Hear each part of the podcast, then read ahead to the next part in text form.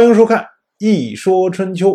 本年的冬天，十月，郑武生指挥国国的军队攻打宋国。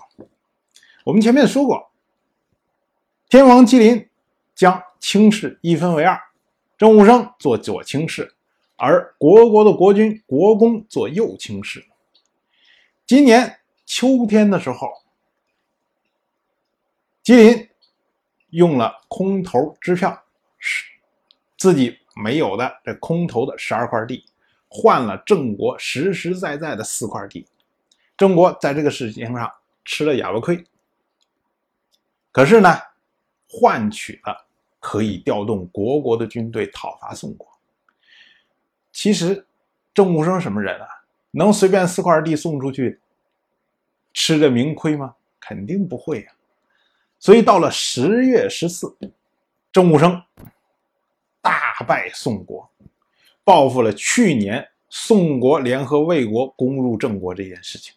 宋国照例没有把这件事情通告给鲁，宋鲁之间的联盟早就已经名存实亡，而宋国对郑国上面可以说是屡战屡败，已经到了战略和战术的。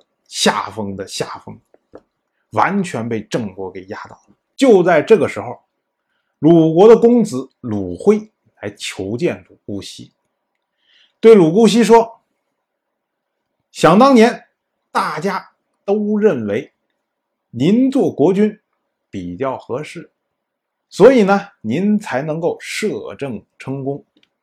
可是如今呢，您的弟弟鲁允年纪渐长。”不出几年，就可能威胁到您的地位。本人鲁辉不才，只要您一句话，就可以帮您除掉这个祸害。到时候，您做您的真正的国君，鲁辉只要在您的朝廷上有一席之地，就足以了。这么一席话呀，我们就可以看出来，鲁姑息经过这辛辛苦苦摄政十一年，从一开始的时候，大伙儿都不服，包括这位鲁辉啊，不服啊。鲁姑息说不让他参加四国伐郑，他就自己私自带兵，照样去。可是经过最近两年，鲁姑息突然雄起啊，跟着郑国那位郑务生。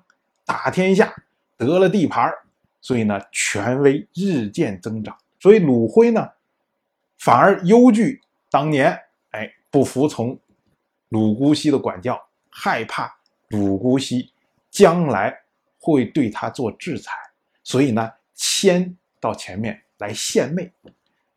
他觉得呢，鲁姑息你既然是摄政成功嘛，对不对？你不管怎么说，不管你怎么成功，毕竟你是摄政。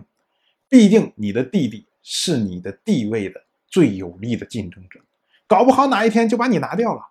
所以呢，我帮你除掉他，那么你只要原谅我以前的过错，然后给我个高官厚禄，让我混得比较好就可以了。所以鲁辉以小人之心度君子之腹，自以为这个马屁拍到了位置，谁成想鲁姑息回答他说。寡人当年摄政称功，这是因为有先君的遗命。先君希望卢允继位，可是卢允年纪太小，所以寡人才会摄政。如今呢，看着卢允年纪日长，寡人已经在图求这个地方，在营造一个养老的地方。将来等到时机成熟的时候。寡人就把这个位置让还给卢允，然后寡人呢就做一介大夫，到图求这个地方养老，就已经心满意足了。鲁姑息并没有对鲁辉有什么责难的话，但是鲁辉听了这个话以后，晴天霹雳呀！一大盆冰水，咵嚓倒在头上。你想，这就意味着鲁姑息将来有可能就退二线了。那么新领导上台，鲁允上台以后，一听说什么鲁辉，你小子当年想把我干掉啊？那你想，鲁辉能有好果子吃吗？所以鲁辉回去之后，翻来覆去，辗转反侧，怎么都觉得不行，然后心生一计，他赶快跑去觐见卢允。卢允这位名义上的太子，这么多年从来没掌过实权，突然有大夫，对吧？尤其是还是这个数将有功之臣，名声在外的这位鲁辉来见他，哎，他也觉得有点诚惶诚恐，所以就见到了这位鲁辉。鲁辉一上来就说：“哎呀，我听说这个大事不妙啊！”这鲁允就说：“这什么事儿啊？”他说：“我见到鲁姑息这个人呢。”他想做真正的国君，所以呢，想把您除掉。所以您赶快想办法反制吧，晚了就来不及了。卢允，你想想，一直都是贤妇，没有管过食物。一听这话，这怎么办呢？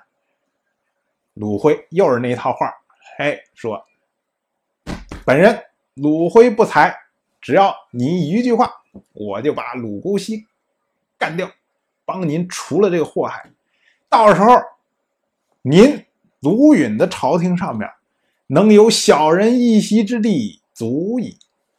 一样的话换了不同人，结果卢允当时就同意了。所以我们说，在野党往往比执政党狠，就是在这儿。没有执政的时候，什么事儿都敢干。我就这么一说，您。就那么一听，谢谢收看。如果您对《一说春秋》这个节目感兴趣的话，请在微信中搜索公众号“一说春秋”，关注我。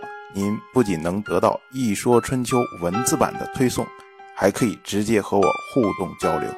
我在那里等待您的真知灼见。